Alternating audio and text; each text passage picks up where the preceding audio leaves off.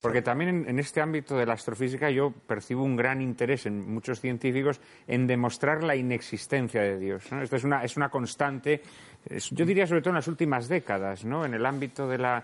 Pues cuando se habla de la creación del universo, ¿no? ese universo nacido de la nada, em, esa, esa, especie de vacío cósmico ¿no? en el que de repente se crea, se crea el universo. Todo eso yo creo que también hay un interés ideológico de fondo. ¿no? Pero hay de todo son físicos, son astrofísicos, no filósofos, no teólogos, los que han propuesto en los últimos 60 años el llamado principio antrópico, que es por consideraciones físicas se puede preguntar qué ocurriría si el estado más primitivo del universo en el Big Bang hubiese tenido una variación, por así decirlo, digna de mención, o en la cantidad de materia del universo, o en la fuerza de cada una de las cuatro interacciones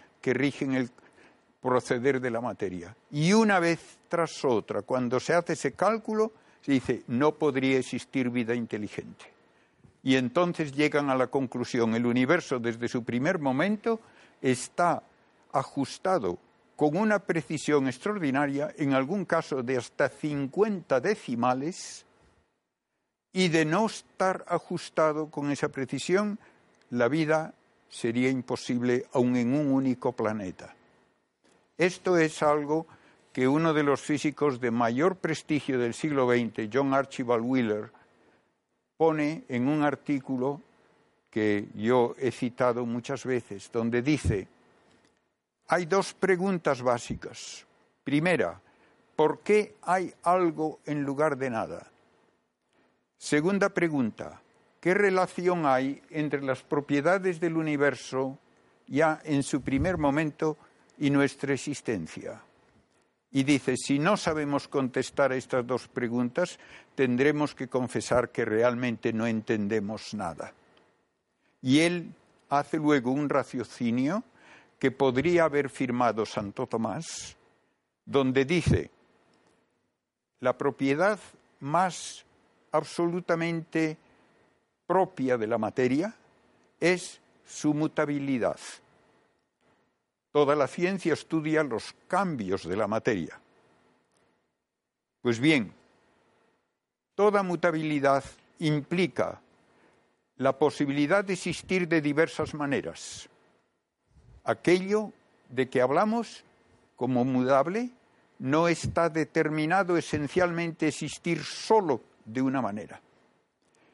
Y luego añade, todo aquello que puede existir de diversas maneras tiene que ser ajustado extrínsecamente para que exista de una manera concreta y no de otra de las posibles. Tiene que haber alguien que lo haya ajustado. Y por tanto, el universo tuvo que ser ajustado ya en su primer momento y ese ajuste tiene que tener un fin.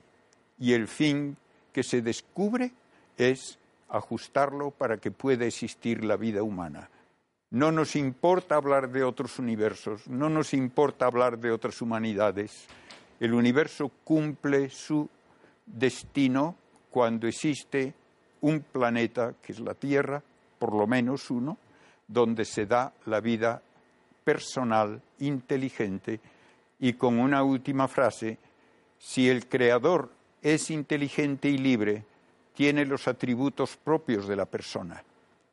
Para una persona, la razón última de crear no puede ser que le gusta ver quemarse estrellas ni que le gusta ver lagartijas corriendo por el suelo. Una persona solo puede satisfacerse con relaciones personales y entonces el universo está hecho para que haya quienes pueden tener relaciones personales con el creador personal.